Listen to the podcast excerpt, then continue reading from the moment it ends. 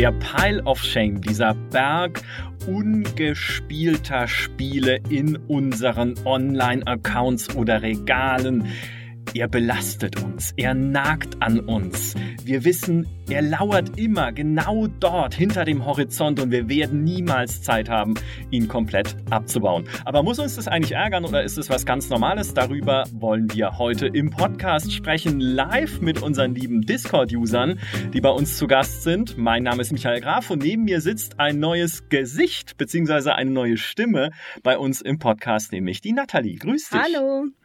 Magst du erst mal kurz erzählen, wer du eigentlich bist und was du so machst? Ja, sehr, sehr gerne. Also ich bin jetzt seit ungefähr einem halben Jahr, eigentlich ganz genau seit einem halben Jahr Trainee bei GameStar Plus.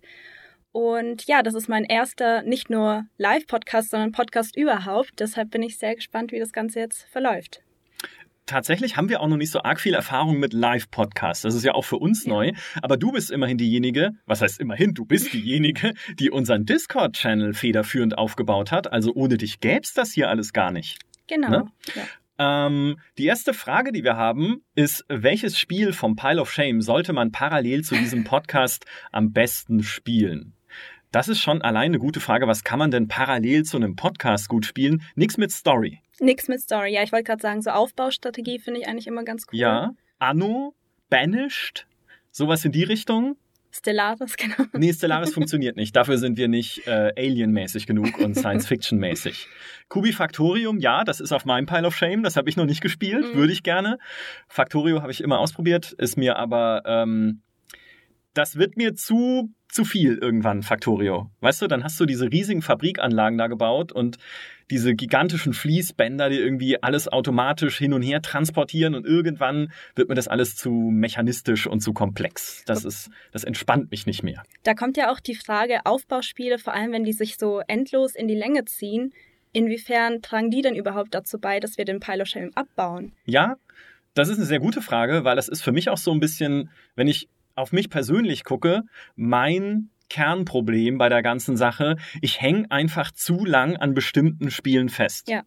Ähm, ob das jetzt Aufbauspiele sind, ob das ein Anno ist, ob das natürlich ein Stellaris ist, ob das ein City Skylines ist, wo ich jetzt über 500 Stunden auf der Uhr habe, ob das jetzt wieder ein Fallout 4 ist, dass ich wieder spiele, also wie falsch, was, was läuft eigentlich schief bei mir, dass ich nicht nur sehr viele Stunden Fallout 4 gespielt habe, sondern es jetzt nochmal mache und auch hier der, der Disclaimer, Fallout 4 ist kein gutes Fallout, was die Fallout-Tugenden angeht, aber es ist immer noch ein fantastisches Rollenspiel mit einer coolen Welt, die ich gerne erkunde und jetzt erstmals auch mit DLCs. Also ich habe da großen Spaß dran und spiele es halt schon zum zweiten Mal. Statt all die anderen fantastischen Spiele, die in meinem, in dem Fall Steam-Account schlummern, wie ein Divinity Original Sin 2, das ich immer noch nicht durchgespielt habe.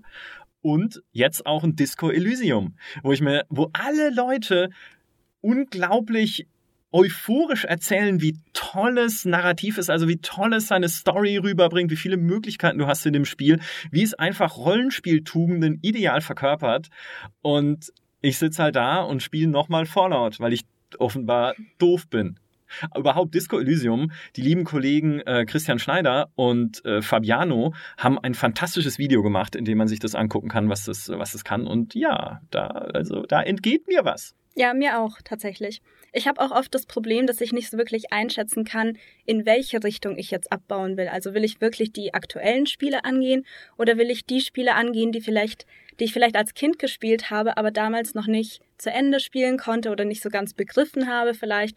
Und da ist bei mir auch immer so ein Konflikt zwischen, hole ich jetzt die ganzen Sachen nach oder bleibe ich auf der aktuellen Welle? Ja, ich fand das, wenn ich das erzählen darf, aber es ist ja eine, eine Geschichte zu deinem Vorteil. Ich fand das, als du dich bei uns beworben hast, sehr interessant, als du gesagt hast, du holst gerade die Metro-Reihe komplett nach. Mhm. Also es war, war das so aus historischem Interesse einfach so raus oder? Äh, die Metro-Reihe war für mich, also ich bin absolut nicht der Shooter-Typ. Das war auch ein Spiel, von dem ich gedacht habe, das werde ich niemals spielen.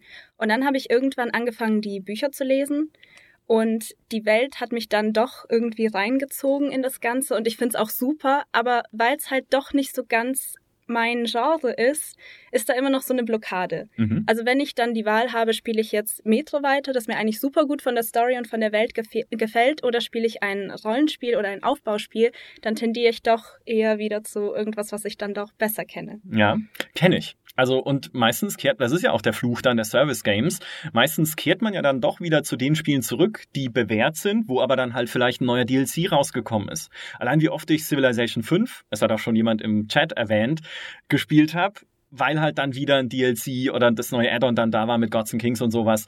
Meine Güte, ja, was ich in der Zeit eigentlich mich vielfältig hätte bilden können. Leider ist äh, Dimi heute nicht dabei, der muss äh, angeschränkt arbeiten, weil sehr viele Leute bei uns gerade leider außer Haus sind in der Redaktion und hat deshalb keine Zeit für den Podcast. Aber ich bewundere sehr an ihm, dass er jemand ist, der super viel in die Breite spielt und ausprobiert. Irgendwie selbst so solche völlig obskuren Dinge wie Madden. Also ist für viele Leute nicht obskur, aber ist für mich obskur halt American Football. Ist einfach nicht mein Sport. Aber er spielt das, um sich weiterzubilden und das irgendwie auch kennenzulernen und zu wissen, was daran die Faszination ist und so. Und ehrlich gesagt, bevor ich ein Madden spielen würde, würde ich alle anderen Spiele in meiner Steam-Bibliothek nochmal spielen, die ich eh schon gespielt habe. Ja. selbst, selbst Story-Spiele. Bereut ihr euren Pile of Shame? Ist eine Frage. Bereust du deinen Pile of Shame? Hm, bereuen würde ich jetzt nicht sagen, aber es ist auf jeden Fall etwas, das mich schon eine ganze Weile lang begleitet. Also ich glaube, ich kann mich sogar an den genauen Zeitpunkt erinnern, als das Ganze losging. Da wusste ich noch nicht mal, was dieses Pile of Shame überhaupt ist und ich hatte generell mit dem Internet auch nicht so viel zu tun.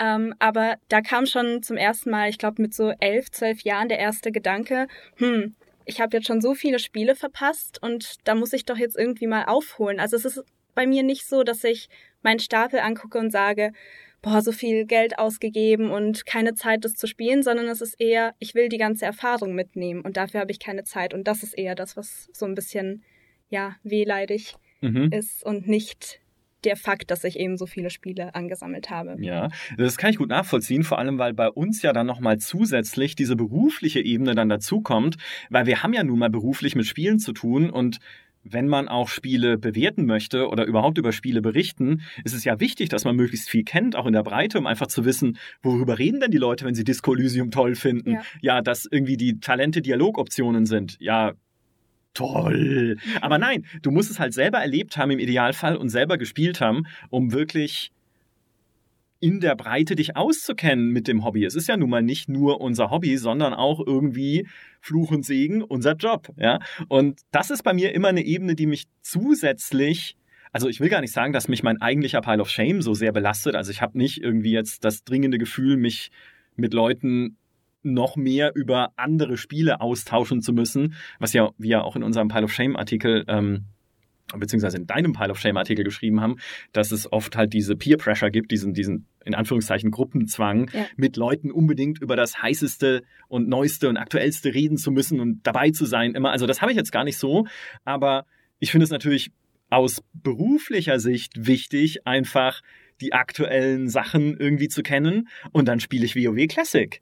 Ja, also ein 15 Jahre altes Spiel und ich spiele es gerne und mit Freude mit meiner Freundin zusammen, aber trotzdem in der Zeit könnte ich halt auch irgendwie alle Adventures durchspielen, die wahrscheinlich 2019 erschienen sind oder sowas. Also es ist, es ist schon nochmal irgendwie doch, finde ich, eine andere Dimension. Und das, also ich will nicht sagen, dass sich das jetzt irgendwie pausenlos belastet oder zum nee, Psychiater treibt nee. oder so. Aber es ist schon, schon so eine Frage, die man sich stellt, gerade als äh, Spielejournalist. Vor allem bei mir. Bei mir ist es ja alles noch ganz neu und ich setze mich jetzt natürlich auch anders mit Spielen auseinander, als ich es davor gemacht habe. Und ich habe auch das Gefühl, dass mir einfach so ein bisschen auch die Grundlage noch fehlt und die ich nachholen muss. Das heißt, ich muss Spiele nicht nur, also nicht nur auf dem neuesten Stand bleiben, was die jetzigen Spiele angeht, sondern auch noch alles nachholen und mir so ein Fundament aufbauen. Und ich glaube, das ist eher so der größere Faktor gerade bei mir, der ja. mich belastet. Oder nicht belastet, aber über den ich nachdenke. Ja, auch gerade wenn du über historische Spiele halt ein bisschen nachdenkst, also irgendwie so richtig altes Zeug, wie äh, Psino auch fragt jetzt im Chat, herzliche Grüße, mit dir war ich dieses Jahr auf der Dreamhack, das war super. war es die Dreamhack? Ich hoffe, ich hoffe, wir verwechseln nichts äh, in dem Plusgewinnspiel. Ähm, weil er fragt, fragt, äh, welches ist das älteste Spiel eures Pile of Shame vom Erscheinungsjahr her? Und das kommt halt immer auf die Definition von Pile of Shame an, weil theoretisch haben wir ja als Redakteure Zugriff auf alles, was jemals erschienen ist, über unsere diversen Accounts und sonstigen Archive hier bei der GameStar. Also vielleicht nicht auf alles, aber auf vieles, sage ich mal.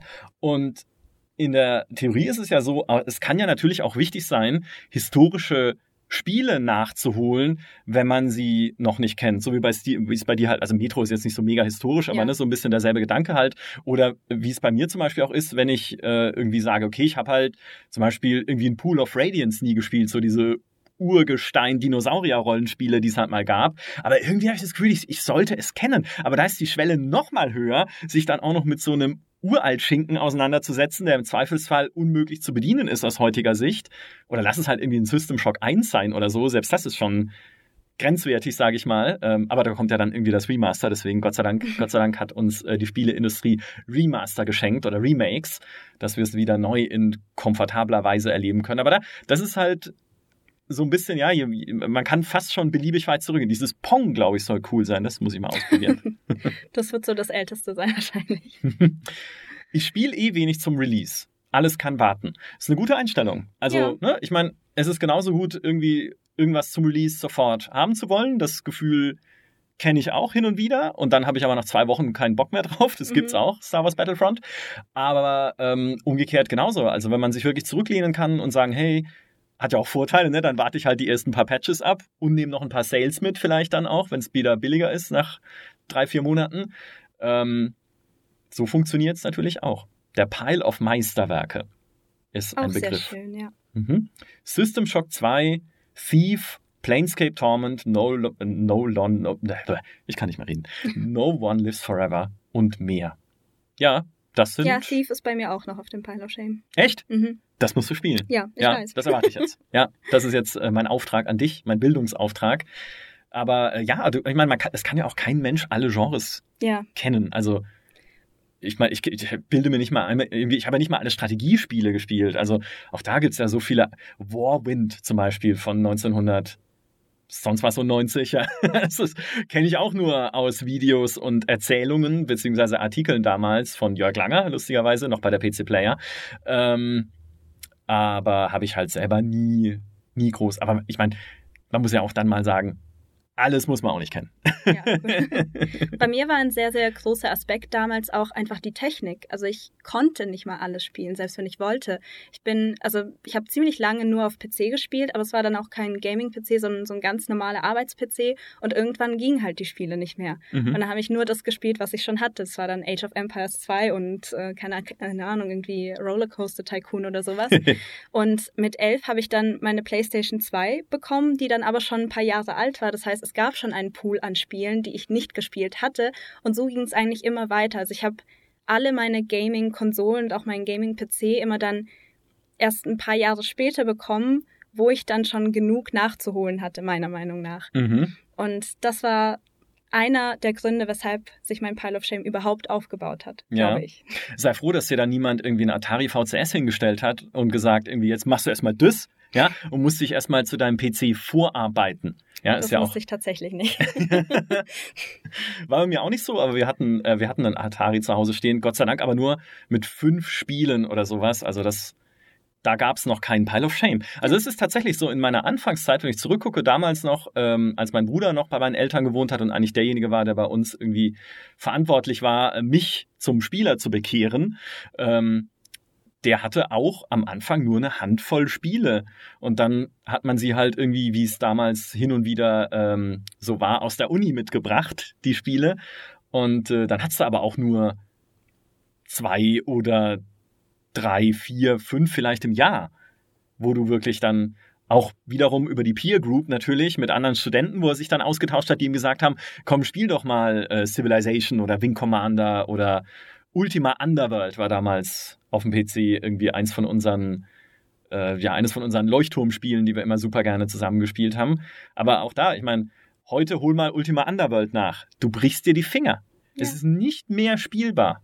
Das wäre mal cool, wenn man das irgendwie neu auflegen könnte. Wenn uns Entwickler zuhören, also nicht äh, so wie das Underworld Ascendant, das war nicht so gut, zumindest zum Release, sondern Ultima Underworld einfach nochmal modernisieren mit besserer Technik. Kennst du Ultima Underworld? Ich kenn's vom Namen her, ich habe es nie gespielt. Okay. Wieder eins, wieder eins mehr auf den Pile. Ja. Wir müssten nebenher so eine Strichliste. Ihr müsst einfach oh nur jetzt im Discord-Chat einfach Spiele aufzählen und wir machen so eine Strichliste für alles, was wir nicht, was wir nicht gespielt haben. Ich sehe schon, hier im Sale Assassin's Creed Odyssey, Odyssey, Odyssey, Wolfenstein 2, The New Colossus und Sekiro gekauft. Alle angefangen und nicht beendet, weil Borderlands 3 kam. es ist schon, es sind schon, also ja, es sind schon auch ein bisschen First World Problems, aber ja. so ist es halt. Ne? Ich meine, gerade so zum Jahresende häufen sich auch die Releases, logischerweise, weil alle das Weihnachtsgeschäft noch mitnehmen wollen, werden wir auch nächstes Jahr sehen. Anfang des Jahres eher, wenn irgendwie alle Leute noch rauskommen wollen, bevor die neuen Konsolen da sind.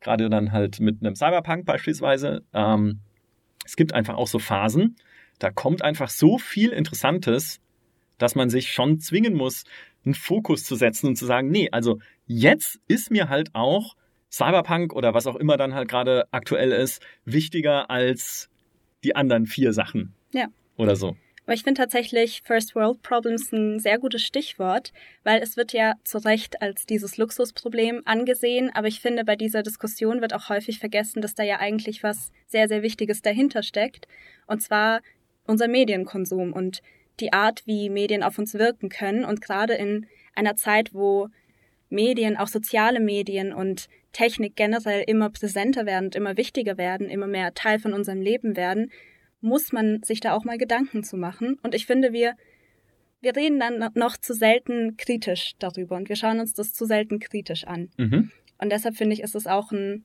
sehr wichtiges Thema, obwohl es wirklich ein Luxusproblem ist. Ja, ja, es ist natürlich richtig, weil Medienkonsum bestimmt ja einen großen Teil unserer ja. Zeit.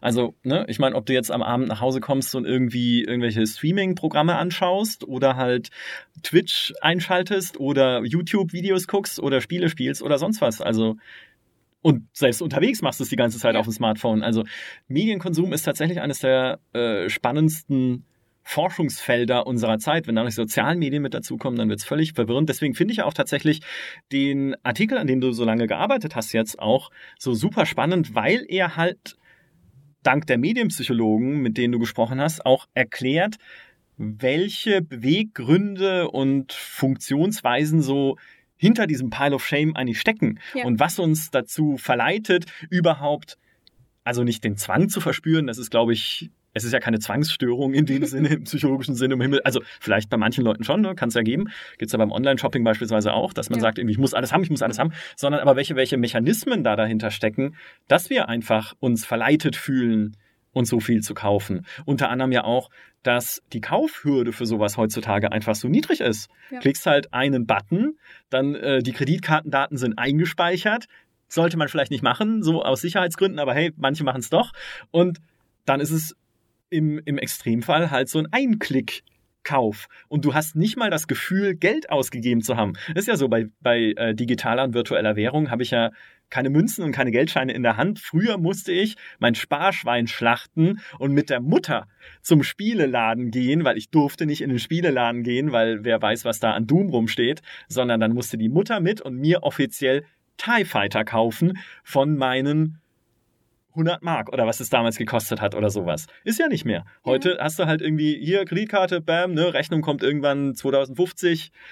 Bis dahin bin ich eh reich und äh, dann wird das abgerechnet. Also eine ganz andere Art des Medienkaufens, Medienkonsumierens, als sie äh, du bist ja deutlich jünger als ich, muss ich sagen an der Stelle, Nathalie. Aber als ich, zu meiner Zeit, ja, also als ich noch jung war. Ja. nee, bei, bei mir war es ähnlich. Also ich äh, habe damals auch Spiele nur kaufen können, wenn ich irgendwie Taschengeld bekommen habe oder wenn ich das geschenkt bekommen habe. Und heutzutage, das ist mit einem Klick erledigt. Man hat auch irgendwie gar keine Übersicht so wirklich. Also wenn ich manchmal so auf die Rechnung gucke, und dann wieder irgendwie von PayPal 8 Euro abgezogen wurden, dann denkt man erstmal nachher, wofür war das jetzt schon wieder? Ja. Weil es kommt auch so viel zusammen, also gerade auch Netflix und Amazon Prime und was nicht alles. Also man verliert sehr, sehr, sehr schnell den Überblick. Ja, und die Hürde auch wirklich aber zu sagen, okay, alle Leute reden gerade über Disco Elysium, ja. kaufe ich es halt auch, ist ja super niedrig. Ja. Also natürlich kann es immer noch begrenzt sein, je nachdem, welches Budget du selber zur Verfügung hast. Es hat ja nun mal nicht jeder Geld, äh, sich unendlich viele Spiele zu kaufen. Absolut nachvollziehbar. Hatte ich auch nicht.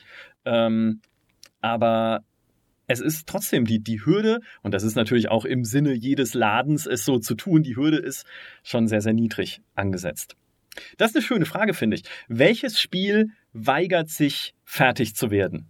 Weil bei General Bob war es so, er hat Deus Ex, dann erst die PS2 versteigert, dann auf dem PC das Safe Game verloren, ist bei 66 Prozent gescheitert und liegt halt jetzt auch auf dem Pile of Shame unvollendet.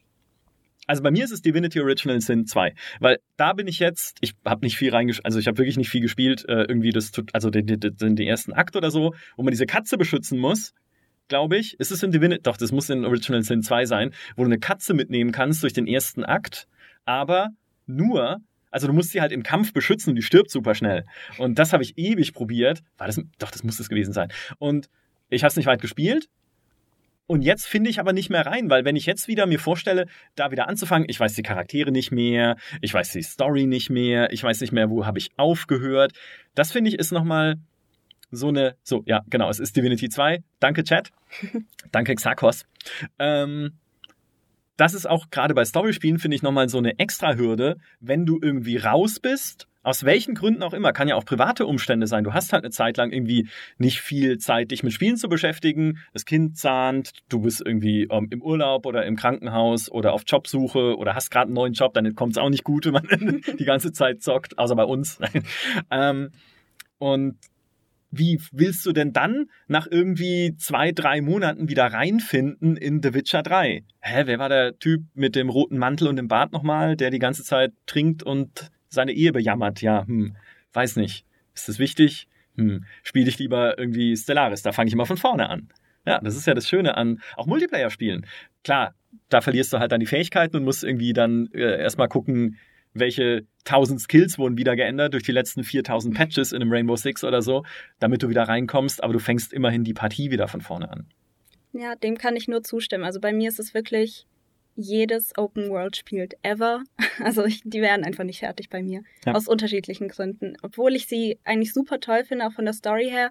Aber sobald man einmal raus ist, ähm, es ist ja auch mittlerweile so, dass irgendwie jedes Spiel ganz eigene ähm, ja, Steuerung hat, auch mhm. wenn es ein Controller ist.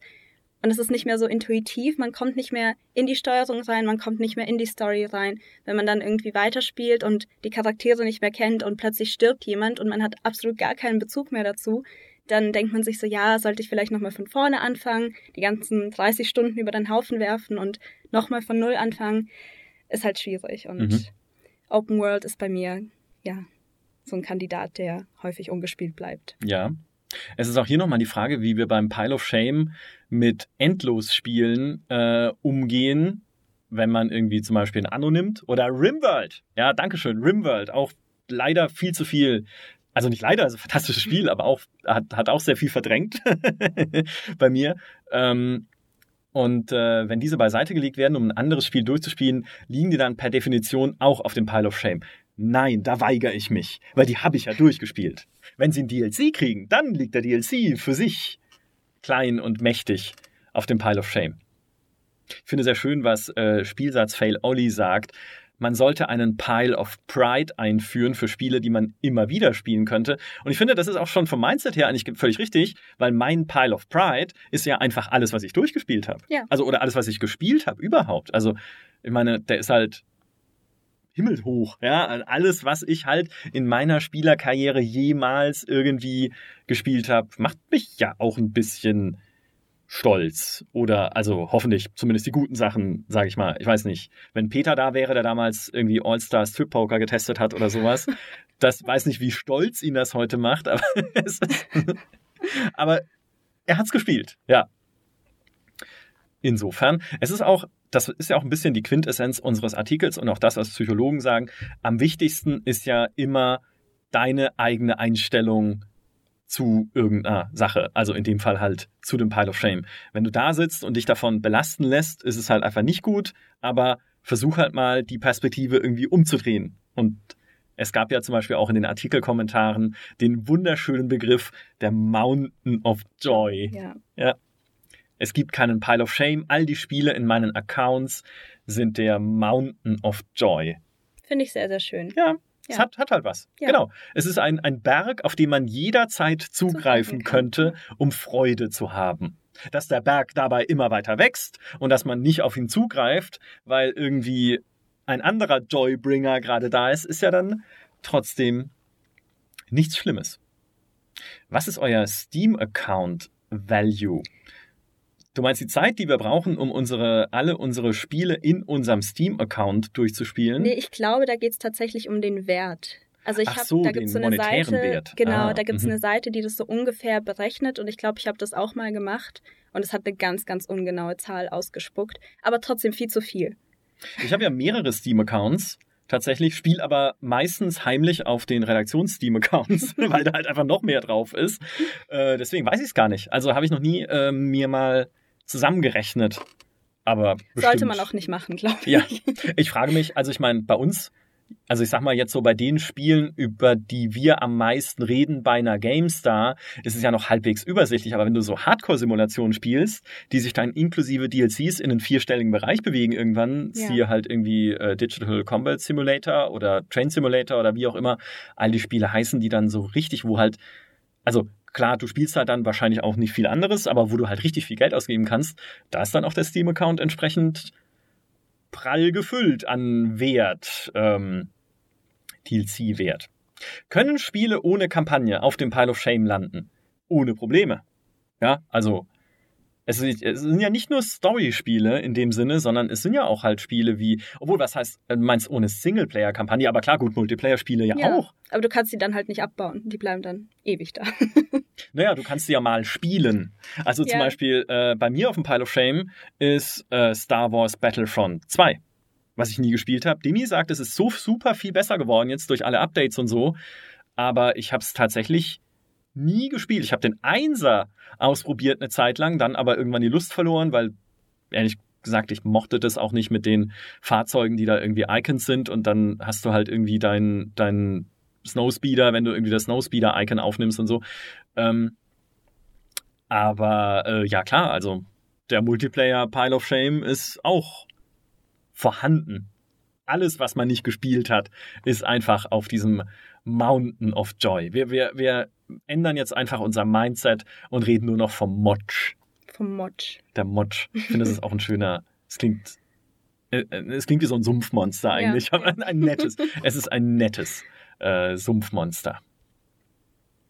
Definiert ihr Pile of Shame als nicht angefangen oder nicht beendet? Das wollte ich auch nämlich gerade fragen, weil ich glaube, da das ist sehr persönlich und Ja. jeder hat da ein bisschen so einen anderen Ansatz. Für mich ist es tatsächlich das nicht beendet, weil ich eben dazu tendiere, Spiele anzufangen und nicht zu beenden. Ja. Ähm, geht mir genauso, aber es stimmt schon, weil so ein Pile of Shame ist natürlich, es sind halt mehrere Töpfe, wo das Spiel von einem zum anderen wandert, Ja. bis es im Pile of Pride landet, wenn man es durchgespielt hat. Hoffentlich. Ne, so der erste Topf ist gar nicht gespielt, der zweite Topf ist irgendwie angespielt, der dritte Topf ist bis mitten reingespielt, aber nie durch. Und der vierte ist dann, yes, Haken drunter, weg mit dem Ding. Beziehungsweise spiele ich morgen nochmal, weil äh, dann kommt ein DLC oder äh, ein Update oder sonst was. Aber es ist eine spannende Frage, da würde mich tatsächlich auch interessieren, wie ihr das seht. Ähm, also wenn ihr Spiele abbrecht, und es kann ja auch gute Gründe geben, ein Spiel abzubrechen, wenn du halt merkst, es ist halt einfach sch- schlecht geworden. Also hat irgendwie, erleben wir ja in, in einer Million Open-World-Spielen, dass es irgendwie in der Mitte sich streckt, dass irgendwie sie nicht hingekriegt haben, die Spielwelt zu füllen, dass die Story irgendwie einen Durchhänger hat oder so. Also, und dann ist halt nun mal, dann liegt halt Borderlands 3 gerade rum oder 2 oder wie auch immer, ja. Und du sagst dir, okay, dann spiele ich halt lieber das. Da hast du halt Insta, Insta-Action. Oder Diablo. Allein was bei mir Diablo 2 damals für, für Zeit gefressen hat, die ich in andere Spiele hätte stecken können. Ich hatte keine anderen Spiele, aber ich hätte sie theoretisch spielen können. Der Pile of Reserve. Ich habe immer noch das letzte äh, Dawn of War 1 Add-on in Hinterhand, so kann ich mich immer auf was Neues freuen. Ist natürlich auch cool. Also das ist auch eine coole Sichtweise, finde ich, Spiele bewusst nicht zu spielen, Ja. damit man, wenn man irgendwie mal auch vielleicht halt irgendwie so ein Spiel wie Dawn of War 1, also so eine so klassische Echtzeitstrategie wieder haben will, dann kann man sagen, geil. Aber da habe ich doch noch, was war denn das zweite Add-on? Soulstorm? Äh, irgendwie eins von denen. Ja, also, es ist lang hier. Ähm, ist aber natürlich tückisch, weil was ist denn dann der richtige Moment? Ne? Wenn du sagst so, jetzt gibt's irgendwie, okay, jetzt gibt's irgendwie keine anderen Echtzeitstrategiespiele, bingo, aber das ist in den letzten acht Jahren schon so. Ähm, Ah, ist auch schwer. Ich habe eine ganz, ganz ähnliche Situation mit Serien. Ich habe eine Lieblingsserie, wo ich die letzte Staffel noch nicht geguckt habe, weil ich nicht will, dass sie zu Ende geht. Und das zieht sich jetzt schon ein paar Jahre und ich weiß jetzt schon von anderen Leuten, dass die letzte Staffel nicht gut ist. Also ich bin jetzt auch so, soll ich sie mir angucken, soll ich sie mir nicht angucken? Aber ja, muss natürlich jeder selbst entscheiden, ob das dann so eine gute Idee ist, irgendwas zurückzuhalten. Weil es kann dann halt am Ende auch sein, dass es dann den Erwartungen doch nicht mehr so ganz gerecht wird. Das wollte ich gerade sagen, weil du, du verschärfst ja damit deine eigene ja. Erwartungshaltung. Das ist wie, sich einen super teuren Wein in den Keller zu stellen und dann machst du ihn auf und es ist Essig. Ja. Ja, war krass. Okay, das könnte ich nicht. Nee, das, also so, so, äh, so konsequent kann ich auch nicht sein. Die Selbstdisziplin habe ich auch gar nicht zu nee, sagen. Nicht. Ne? Irgendwie so, ja doch, scheinbar, doch, du hast ja. Ja, bei der Serie, aber so. nicht bei Spielen. Ach so, okay. Aber so will ich sagen zu können, so, das liegt jetzt hier aber ich spiele es zu einem von mir gewählten besonderen Zeitpunkt. Red Dead Redemption 2 zum Beispiel liegt auf meinem Pile of Shame, aber nicht, weil ich es mir aufbewahre für Genussmomente, sondern weil ich nur die Xbox-Version habe, jetzt kommt es ja Gott sei Dank für den PC, und mich käst diese dumme Installation an. Weil der braucht halt für die Installation auf der Xbox One ohne X, also noch die alte Xbox One, braucht er halt irgendwie 40 Jahre. Und ja. das nervt. Und dann habe ich gesagt, okay, komm, nö, komm, dann gehe ich jetzt rüber zum PC und spiele irgendwie, weiß nicht, was anderes. Ja, keine Ahnung, Stellaris halt. das ist schon installiert. Ja, Red Dead Redemption 2 habe ich auch länger installiert als gespielt, tatsächlich. Ja, es ist wirklich, also, du, also, ja, das ist nochmal eine, wenn wir von, wenn wir von Hürden sprechen, auch das ist ja eine Hürde in dem Sinne. Und auch das ja wieder, dann greifst du halt auf die Spiele zurück, die schon installiert sind. Ja. Weil, ja, die sind schon okay. Ja, dann spiele ich halt dann nochmal mein Roguelike. Das ist eh die Verkörperung des, des Pile of Shame auftürmens, weil Roguelikes kannst du halt immer und immer und immer wieder spielen mit immer neuen irgendwie Kombinationen an Waffen und zufallsgenerierten Levels, so ein Dead Cells oder sowas, wirft dich auch immer in andere Spielsituationen immer so ein bisschen, dass du immer wieder sagst, komm, ich probier's nochmal aus, mal gucken, wie weit ich diesmal komme oder so. Es ist ein Fluch. Roguelikes. Ich mag sie ja eigentlich. Also ich gar nicht. Echt? Nee, ich gar nicht. Das sind so Spiele, die ich eigentlich super interessant finde, weil sie meistens auch irgendwie eine ziemlich coole Story, so unterschwellige Story haben aber ich komme damit einfach nicht zurecht. Das liegt einfach daran, ich bin super ungeduldig und wenn etwas nicht beim ersten oder zweiten Versuch funktioniert, dann bin ich raus. Kann ich aber insofern auch nachvollziehen, weil so geht es mir bei Sportspielen. Deswegen habe ich damals bei Topspin 2 das Gamepad an die Wand geschmissen, weil ich die ersten drei Runden, also die ersten drei Tennisspiele so absurd verloren habe gegen Easy-Gegner, dass ich mir dachte, okay, das war's jetzt, Schluss. Ähm, auch äh, hier von General Bob, er hat die letzte Bombenentschärfung in Red Faction nicht geschafft. Habe ich nie gespielt. Ist für ihn aber trotzdem erledigt, das Spiel. Auch ein interessanter Punkt, ne? Wenn du irgendwie so den letzten, es muss ja nicht das letzte i-Tüpfelchen sein. Meistens ist es ja auch schon befriedigend, bis zu einem bestimmten Punkt gekommen zu sein. Das spiegelt sich ja in allen Achievement-Statistiken, die wir auch kennen von dem Steam. Die allerwenigsten Leute schließen ja tatsächlich ein Spiel ab. Ja. Kann natürlich am Spiel auch selber liegen, wie gerade schon gesagt, wenn es irgendwie langweilig wird, Zeitprobleme oder halt neues Spiel da, mache ich lieber bei dem weiter. Das ist ja auch für Entwickler ein Riesenproblem, weil sie dann dir ja auch ein DLC nicht mehr verkaufen können, weil das Spiel ist ja schon längst auf den abgehakt Stapel gewandert. Deswegen sind ja die DLCs, die sich am besten verkaufen, die absolut beliebten Day One DLCs, wenn die Leute halt total heiß sind auf das Spiel.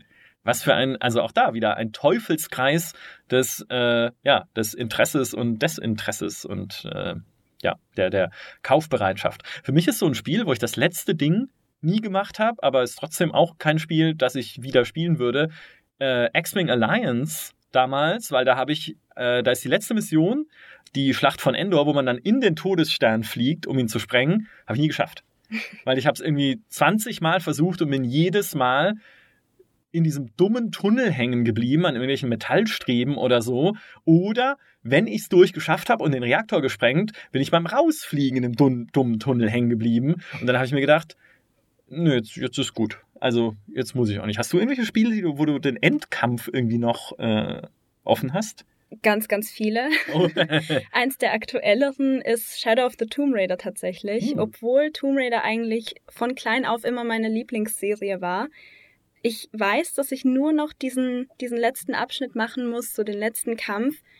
Aber ich habe dann irgendwie angefangen, auf die DLCs zu warten und dann habe ich ein paar DLCs gespielt und dann kamen die nächsten und dann habe ich die nicht mehr gespielt und dann habe ich gedacht, ja, du kannst das Spiel ja nicht beenden, bevor du die, die, die DLCs nicht spielst und ja, jetzt liegt's halt rum.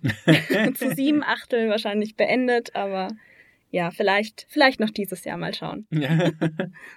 ich, ähm, mir geht's auch ein bisschen so mit, äh, was ich mittendrin abgebrochen habe, war Gears of War 4, auch in der Koop-Kampagne, haben wir auch gemeinsam gespielt.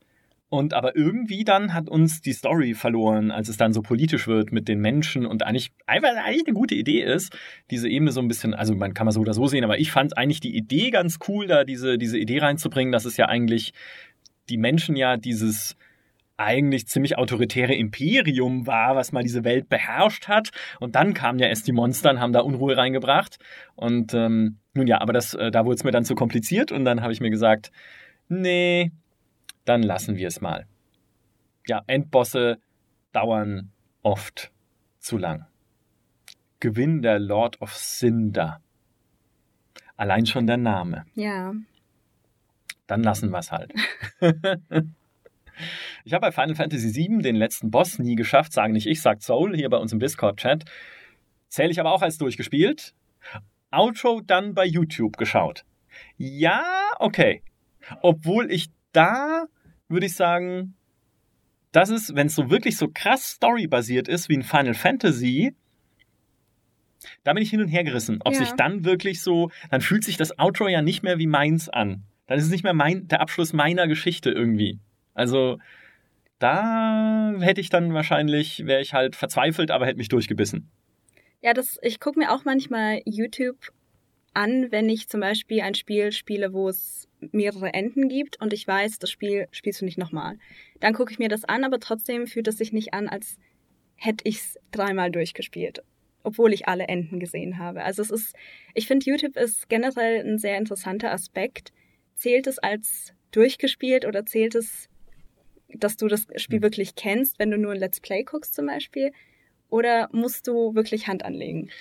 Eigentlich nicht. Also ich würde argumentieren, dass auch in Let's Plays vermitteln also vermittelt sich gut diese Faszination des Spiels, Funktionsweise ohnehin, aber trotzdem, also auch du lernst halt damit eigentlich sehr gut, wie das Spiel funktioniert und was toll daran ist, ohne dass du selber spielen musst, in Anführungszeichen. Ja, also, ne, wir müssen ja alle nicht, aber da finde ich, also ich würde sagen, das würde für mich als Spielen zählen.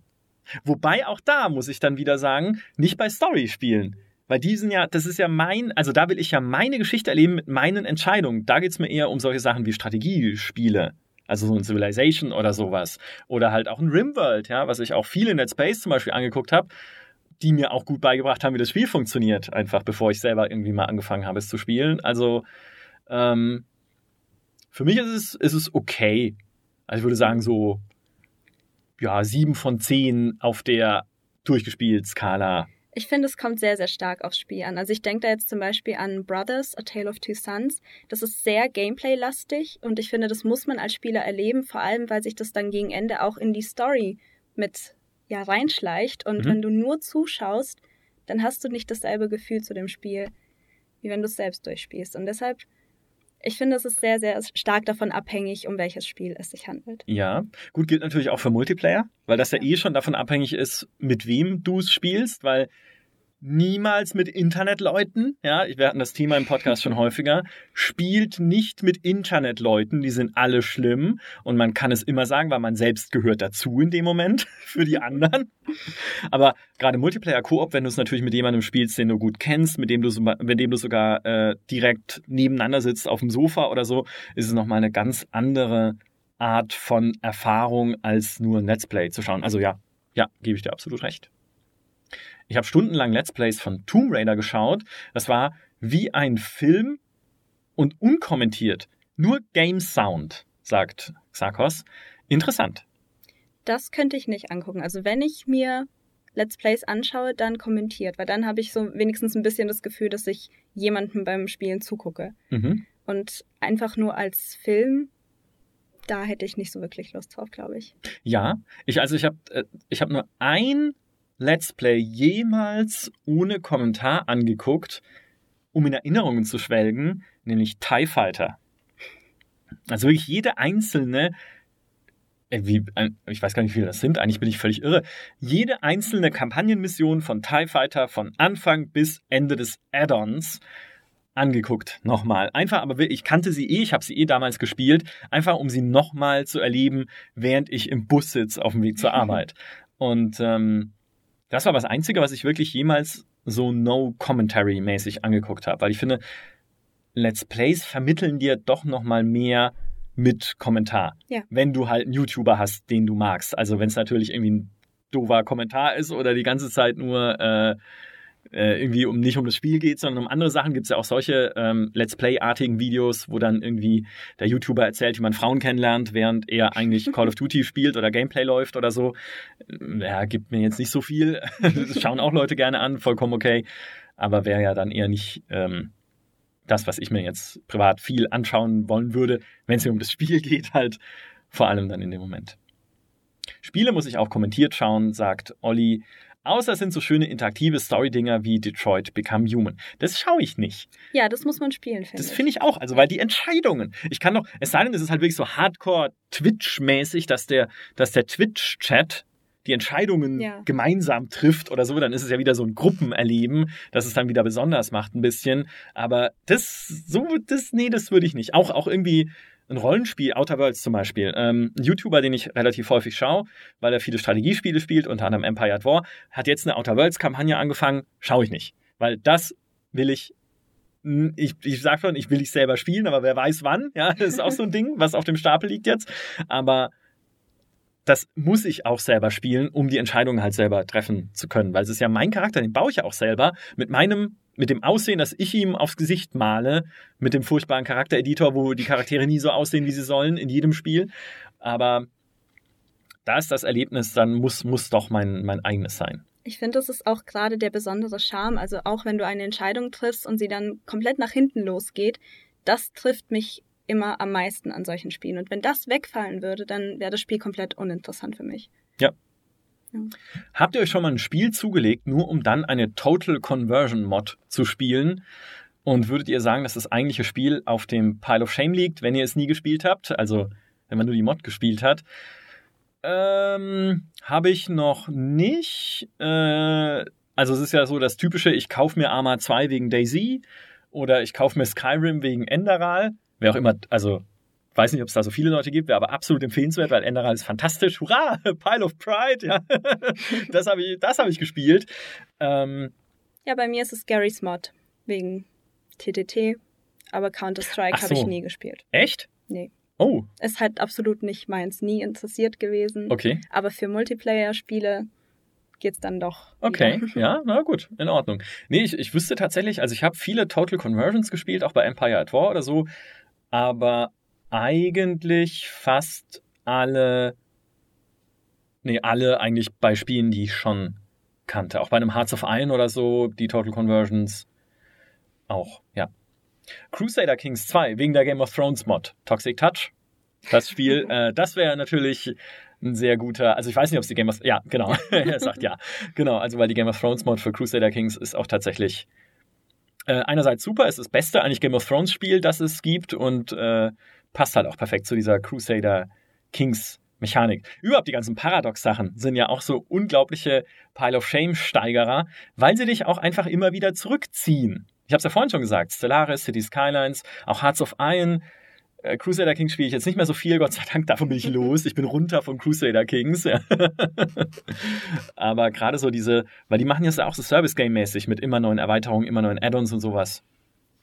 Zieht sich ja auch ins Unendliche und hindert dich dran, dann irgendwas anderes äh, zu spielen.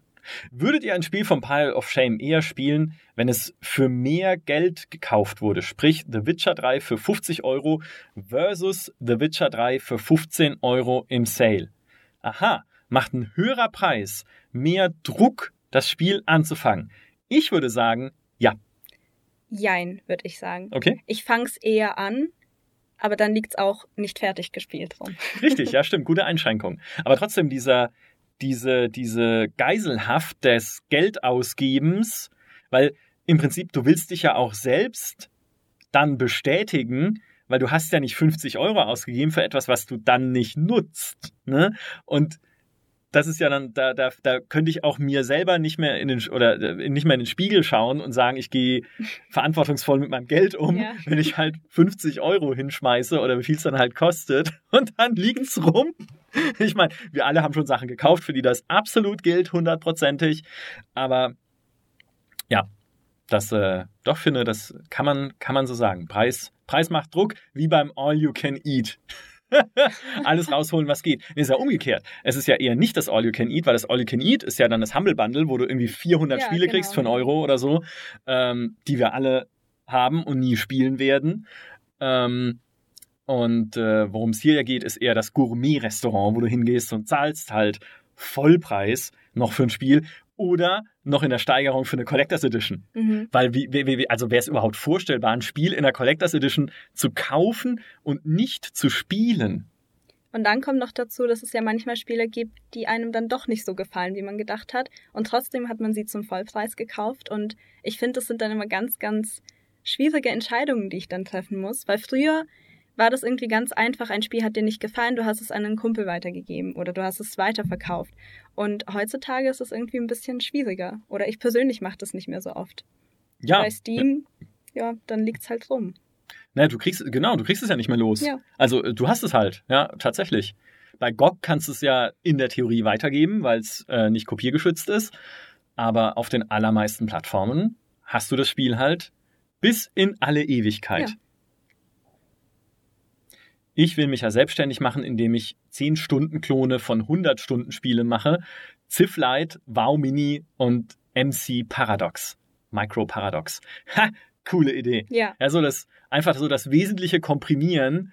Bei WoW einfach super viele Hohlquests wo man super schnell Questtexte wegklicken kann. Ehrlich gesagt ist ja das ungefähr, was Blizzard gemacht hat mit WoW im Laufe der Entwicklung, es immer mehr zu streamlinen auf eine schnellere Erfahrung auch.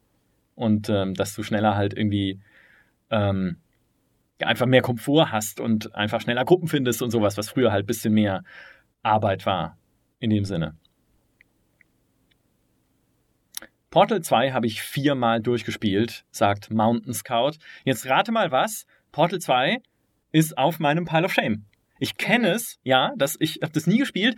Ich kenne es aus Videos, mhm. sehr detailliert, auch das Ende mit dem Mond und so, alles kenne ich, braucht mir keiner was erzählen, aber habe ich nie gespielt. Portal 1 ist für mich eines der besten Spiele aller Zeiten. Nicht nur für mich, für uns alle im Prinzip, weil, also qua Autorität für euch auch alle, die ihr jetzt im Discord-Chat seid oder diesen Podcast hört, hinterher als Aufzeichnung, weil es von der GameStar zum besten Spiel aller Zeiten mhm. bestimmt wurde in unserer Liste der 250 besten Spiele. Aber Portal 2 ich weiß gar nicht, warum ich das nie gespielt habe. Es kam irgendwie vielleicht zu irgendeinem ungünstigen Zeitpunkt raus, wo ich mit irgendwas anderem beschäftigt war oder irgendwie. Es hat mich dann auch nicht mehr so gereizt. Weil ich fand auch, Portal ist so ein Spiel, was in sich eigentlich schon perfekt war. Ja. Und warum dann eine Fortsetzung? Also warum brauche ich denn nochmal geht's nicht? Also sie können ja nicht nochmal ein Spiel machen, was so rund und perfekt ist wie Portal. Sagen ja auch irgendwie fast alle, Portal 2 ist ein super Spiel, aber nicht nochmal dieser Meilenstein der Portal 1 war. Und dann dachte ich mir so, nö, dann lege ich es mal lieber irgendwie darüber so und ähm, naja, muss ich, muss ich nicht machen. Ja, ja im Koop, okay, ich sehe ich ein, aber nee. Jetzt liegt's dafür immer das ist auch ein Spiel, das ich mich nichts reizt mich, also mehr das zu spielen, weil ich weiß alles, ich kenne alle Waffen, ich kenne alle lustigen Stellen, ich, ich kenne das Ende, ja. Was, warum sollte ich es noch spielen? Ja. Ist ja aber auch so ein Ding, wenn man sich halt Spiele erstmal so krass reingespoilert hat. Dann spielt man es nicht mehr. Dann spielt es nicht mehr. Aber Fortsetzungen sind generell bei mir auch so ein Problem, wenn ich irgendwo am Anfang hängen geblieben bin und die Fortsetzungen aber ineinander noch irgendwie übergehen, storymäßig, dann spiele ich die Fortsetzungen nicht mehr, weil ich mir Mhm. denke, oh, du hast das noch nicht fertig gespielt. Mir geht's so mit Assassin's Creed. Das ist eigentlich total schade, weil mich gerade die neueren Teile super interessieren würden, aber ich hänge halt noch in Brotherhood fest und ich kann mich nicht überwinden, einfach einen neueren Teil zu spielen, ohne das dazwischen gespielt zu haben. Aber darum beneide ich dich auch ein bisschen, weil du kannst dich immer noch in diesem Glauben wiegen, dass Assassin's Creed eine vernünftige Story hätte irgendwie. Hat's nämlich nicht. Weil das ist ja, also storymäßig, glaube ich, weiß Assassin's Creed selber nicht, beziehungsweise Ubisoft selber nicht, was sie mit Assassin's Creed machen wollen und hangeln sich so von Spiel zu Spiel irgendwie so ein bisschen. Jetzt mit Origins und Odyssey ist es wieder ein bisschen kohärenter, aber ähm, Verstehe ich aber. Und ich frage mich tatsächlich, das wäre auch mal was, was wir mit Entwicklern besprechen müssten. Inwiefern ist es denn für Entwickler einer Fortsetzung problematisch, dass Leute den ersten Teil nicht durchgespielt haben, gerade bei irgendwas Storybasiertem? Mhm. Weil irgendwie, klar, du versuchst sie ja sowieso abzuholen mit irgendwie einer Zusammenfassung oder sowas, aber es, also ich stelle es mir schwierig vor. Gerade auch wenn es Serien sind, die wirklich über Jahre, Jahrzehnte laufen. Es gibt ja immer Leute, die neu einsteigen wollen. Und ich finde, so eine Zahl oder so ein Teil 50 oder so schreckt halt sehr, sehr stark ab. Mhm. Und dann steigt auch keiner jetzt einfach mal ein mit, mein erstes Assassin's Creed ist halt Odyssey. Ja.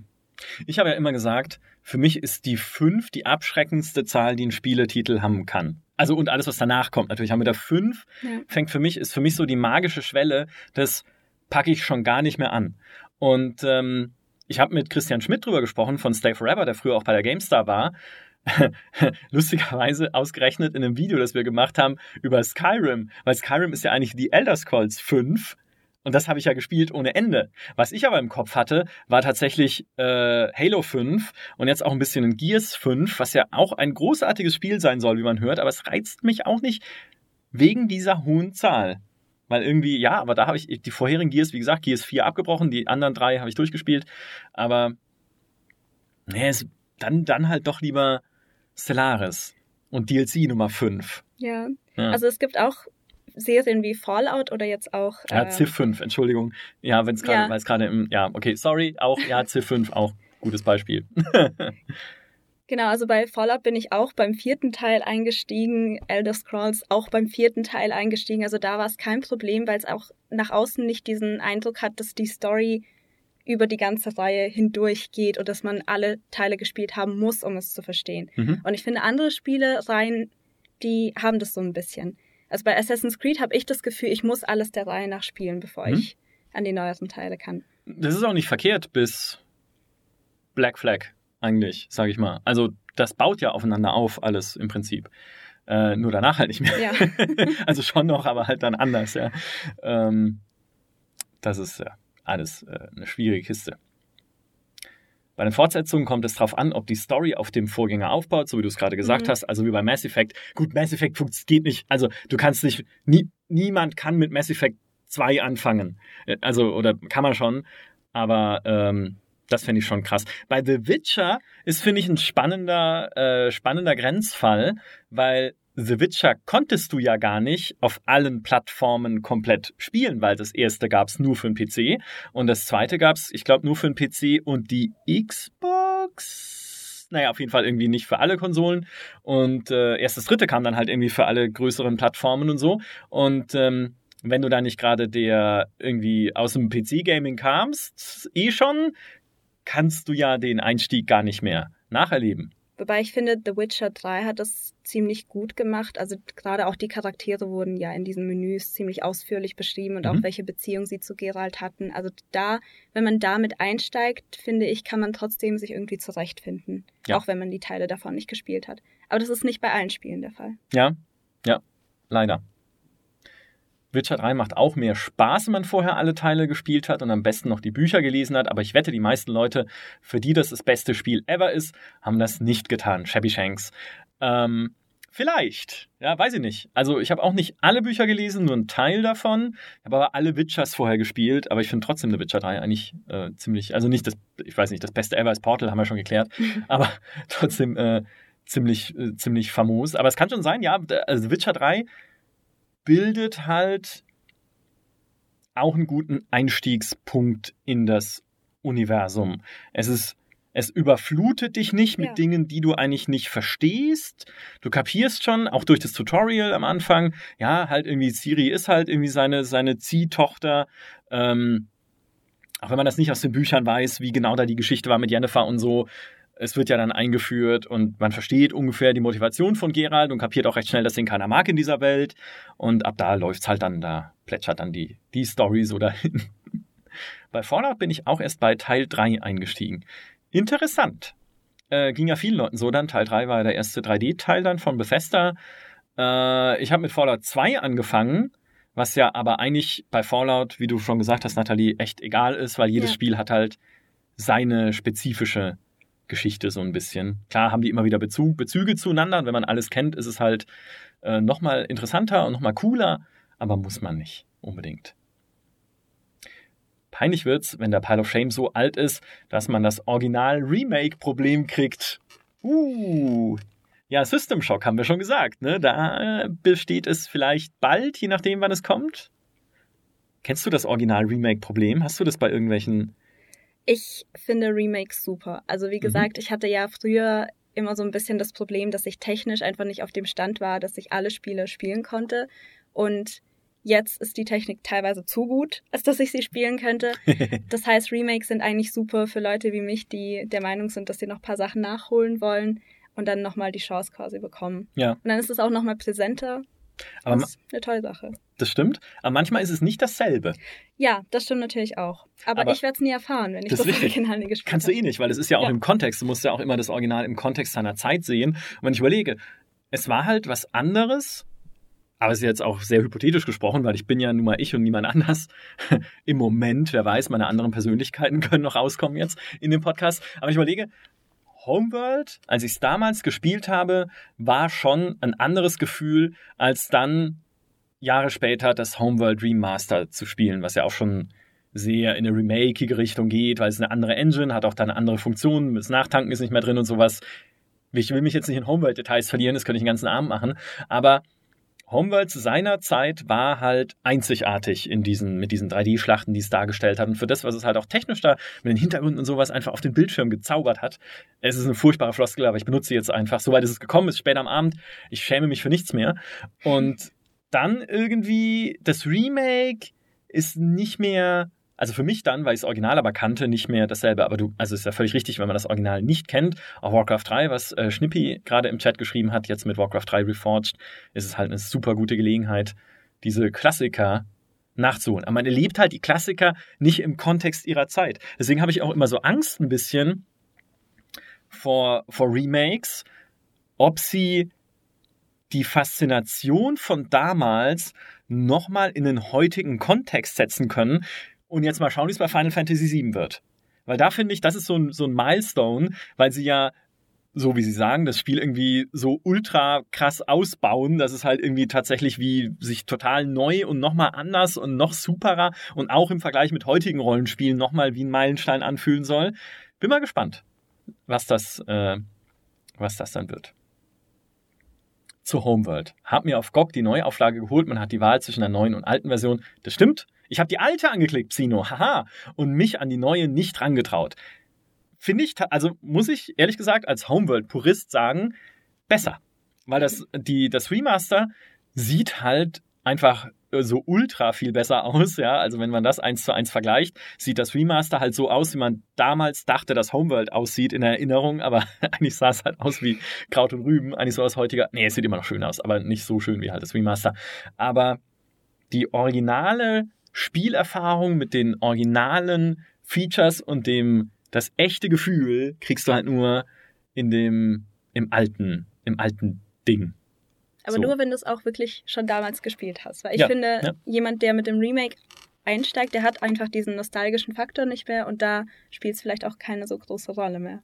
Wir können ja all unsere Zuhörer in die Verzweiflung treiben, indem wir jetzt einfach sagen, ja, muss halt beides gespielt haben. Ne? Also euer Pile of Shame wird jetzt noch viel Verdoppelt. höher. Ja, verdoppelt um alle Remakes, die es, die es gibt auf der Welt.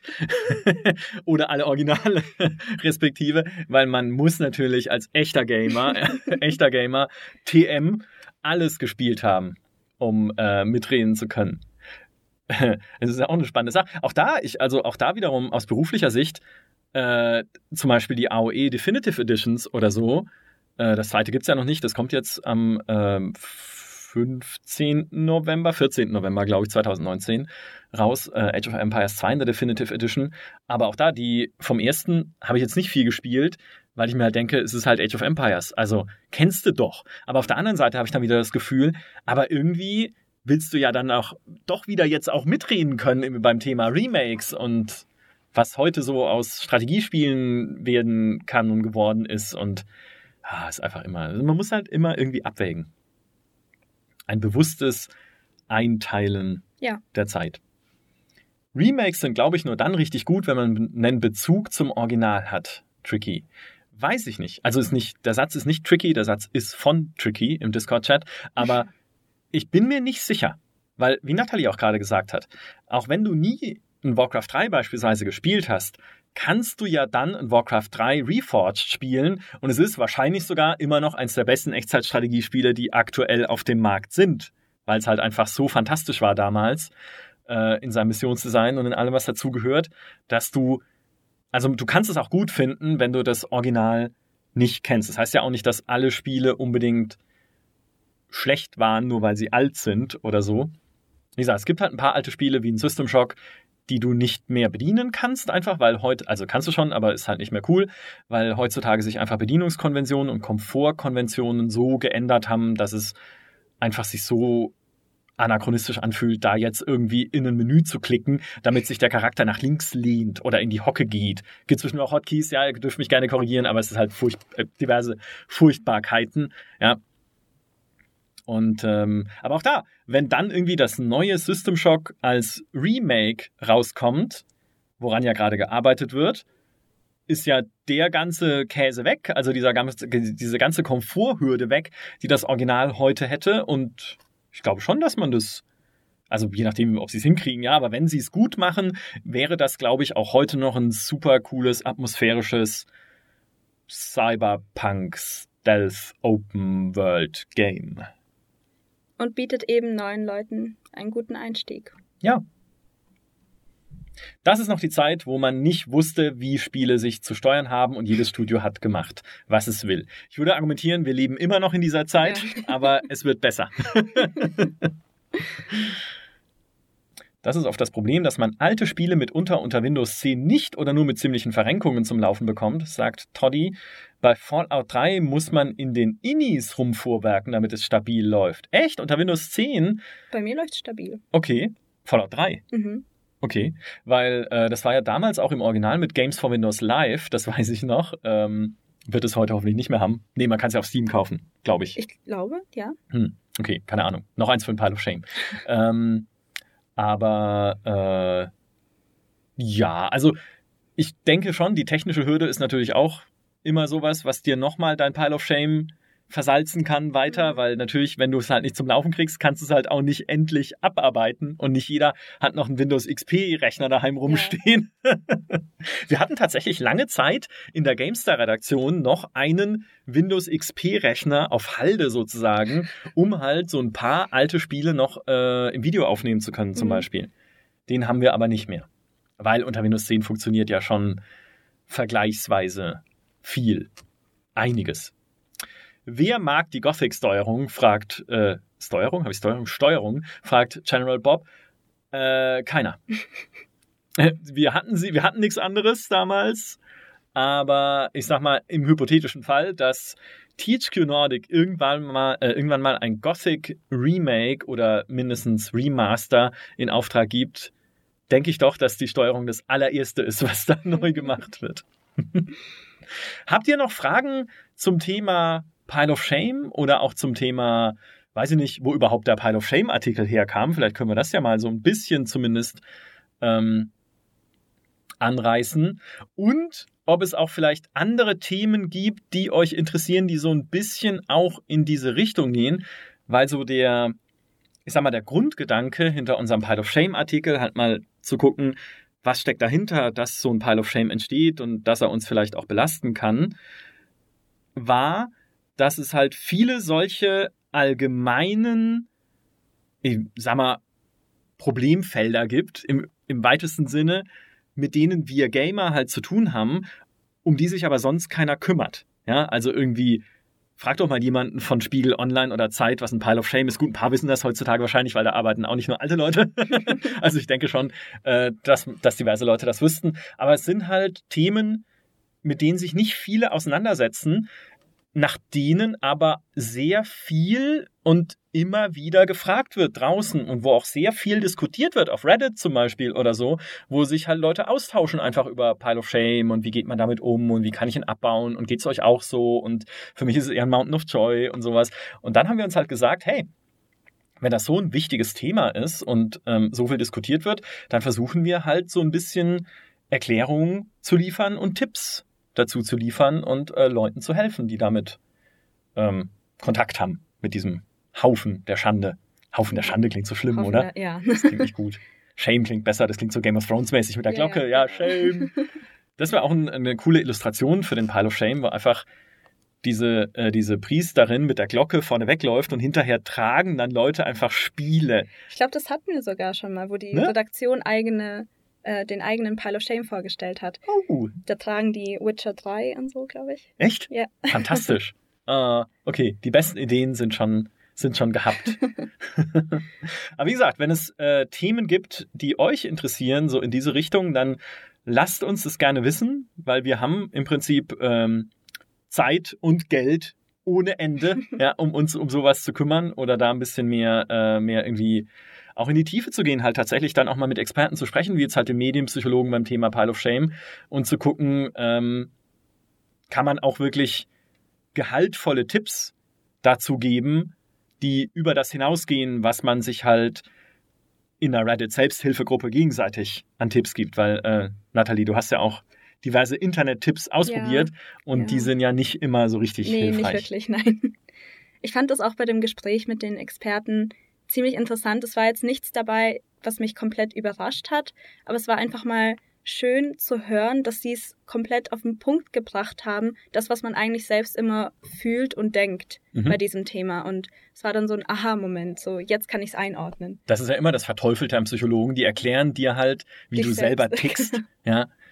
Das, also, furchtbar, diese Leute. Ja. Nein, fantastisch. Also wirklich immer super sehr erkenntnisreich einfach. Und ähm, ich finde auch, wenn man sich dann halt Internet-Tipps anguckt oder so wie du es machst, auch äh, testet, wie dass man Spielen halt so rigide in so einen Tagesablauf pressen muss, sich jeden Tag sagen muss, okay, von 22 Uhr bis 23.36 Uhr werde ich spielen, um mein Pile of Shame abzubauen. Das hat halt mit Spaß nichts mehr zu tun. Ja, also dann, dann ist es ja wirklich schon Beruf. Ja. Eigentlich. Also ich glaube, diese Tipps, die, wenn man sich die so durchliest, kaufe keine Spiele mehr, spiel jeden Tag, das hört sich alles ziemlich plausibel an. Mhm. Aber ich glaube, das ist halt keiner durchgegangen mal in seinem Leben und dann fällt halt schnell auf, dass das eigentlich so nicht funktionieren kann, auf Dauer. Ja. zumindest. Oh, hier ist noch eine schöne Frage äh, von äh, Xakos. Liegt denn auch der Hype eines Spiels an sich über Presseberichte, Let's Plays und so weiter daran, dass man denkt, man muss ein Spiel unbedingt kaufen und spielen und warum spielt man es dann nicht durch? Hype ist eine interessante Entwicklung, beziehungsweise eine interessante Wechselwirkung. Also ich würde sagen, ja, ja, auf jeden Fall. Ähm, es ist ja mit maßgeblich verantwortlich dafür, dass Spiele überhaupt gekauft werden, dass du halt sagst, okay, ich kaufe halt was, von dem ich gehört habe, es ist cool oder gelesen oder in einem absolut hypothetischen Fall, dass mir jemand ständig im Podcast erzählt, wie cool Stellaris ist oder sowas.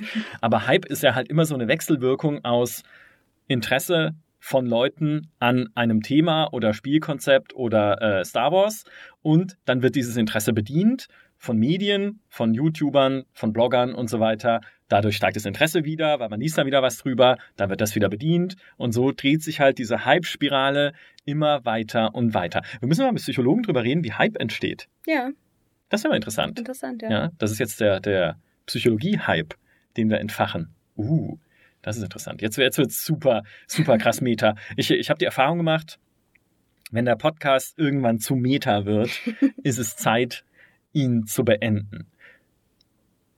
Machen wir noch eine letzte Fragerunde. Hat irgendjemand noch eine letzte, alles entscheidende Frage an uns? Ich will euch keinen Druck machen hier bei uns auf Discord, aber die muss es jetzt richtig rausreißen. Ja, also das muss jetzt die Frage aller Fragen sein. Und mit der beenden wir diesen Live-Podcast. Also haut in die Tasten. Wanni sagt, eine Frage habe ich nicht, aber den Live-Podcast finde ich super, dürft ihr gerne wiederholen. Das ist ja im Prinzip schon der zweite in Folge jetzt. Ähm, ja. Wir machen das auch super gerne, weil ich finde halt diese Interaktion sehr spannend. Es bietet sich halt echt an, wenn es irgendwie Themen gibt, bei denen man sich halt auch cool austauschen kann. Oft ist es nicht so sinnvoll, wenn wir noch einen Gast irgendwie extern haben und zuschalten. Also wenn wir jetzt irgendwie Horst Seehofer noch irgendwie zugeschaltet hätten aus dem Innenministerium, dann wäre live natürlich nicht so leicht, weil dann müsste der ja auch irgendwie erstens die Fragen sehen und zweitens uns hören und ihr müsstet ihn hören und dann wird es sehr komplex und wir mögen keine komplexe Technik hier bei GameStart. Die Technik uns auch nicht. Genau. Und ähm, aber so, wenn wir alle gemeinsam an einem Rechner sitzen und ähm, miteinander plauschen, dann funktioniert das wunderbar. Eine Maurice-Frage. Eine Maurice-Frage zum Abschluss. Die nehmen wir. Shabby Shanks, vielen Dank. Das ist das Finale. Hat Maurice einen Pile of Shame oder spielt er immer nur dieselben Spiele? Niemand kann diese Frage besser beantworten als Maurice, aber Maurice ist nicht da. Also vielleicht ist er sogar da, aber der bereitet sich gerade auf die BlizzCon vor, die er besuchen wird. Mal gucken, was da so passiert. Aber Maurice kennt keine Shame. Wie auch gerade schon Schnippi im äh, Chat schreibt, Maurice kennt nur Ruhm. Denn tatsächlich habe ich mit ihm über das Thema geredet ähm, und er meinte, das ist ja auch vom Ansatz her völlig falsch, weil alles, was wir tun, ist ja per se richtig. Und man macht keine Fehler als Maurice. Das heißt, wenn Maurice ein Spiel nicht spielt, hat es das Spiel nicht verdient, von Maurice gespielt zu werden. Und damit sind wir am Ende dieses Live-Podcasts zum Thema Pile of Shame. Habt noch einen schönen Abend hier bei uns im Discord. Vielen Dank an alle, die uns zugehört haben. Auch wenn das dann später als Aufzeichnung erscheint. Vielen Dank, Nathalie. Dankeschön, dass ich hier sein durfte. Wie war dein erster Podcast? Ja, viel besser als erwartet. Sehr cool, das freut mich. Dann macht's gut. Bis zum nächsten Mal. Tschüss. Tschüss.